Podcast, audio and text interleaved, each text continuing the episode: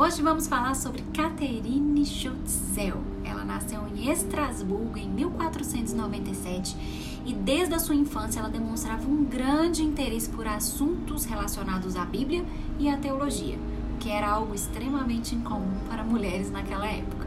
Em 1523, ela se casa com Mateus Zell, que alguns anos depois foi ordenado ao ministério pastoral. Então, cada vez mais envolvida com a causa da reforma, Caterina abraçou com tanta autoridade a doutrina do sacerdócio universal que ela lutou muito pelo direito das mulheres pregarem, ou seja, ela queria muito que as mulheres pudessem pregar, gente. Em 1524, com a Guerra dos Camponeses, muitos fugiram para Estrasburgo. E nesse período, juntamente com seu marido, a Caterine começa a visitar os prisioneiros e os enfermos. Ao começar a perceber falhas graves no hospital da cidade quanto ao tratamento dos enfermos não luteranos, ela ofereceu um projeto de reforma diante de tal erro. A Câmara Municipal aprovou o seu projeto e abriu os seus olhos para fazer ainda mais. Então, com esse apoio, a Caterina e seu marido transformaram a Catedral de Estrasburgo num albergue temporário para aqueles que procurassem proteção e atendimento médico mesmo que eles fossem católico, católicos romanos ou anabatistas.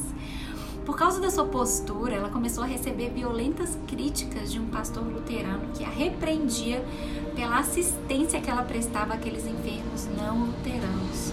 Ela foi acusada por vários reformadores a querer usurpar o lugar do seu então falecido marido como pregadora.